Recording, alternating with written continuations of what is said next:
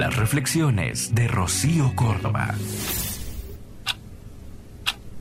Oye, la vida tiene mil colores, no solo tiene sin sabores. Hay días que amanecen tristes, pero siempre habrá mejores. Me atreveré a decirte que no pienso tanto en la vejez. Nunca creí que la edad fuera un criterio. No me sentía particularmente joven hace 50 años. Cuando tuve 20, me gustaba mucho la compañía de gente mayor.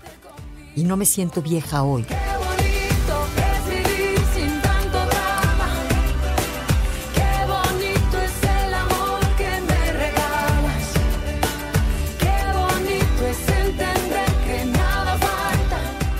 Mi edad cambia y siempre ha cambiado de hora en hora. En los momentos de cansancio tengo 10 siglos. En los momentos de trabajo, 40 años. En el jardín con el perro, tengo la impresión de tener 4 años. Qué bonito amanecer cada mañana.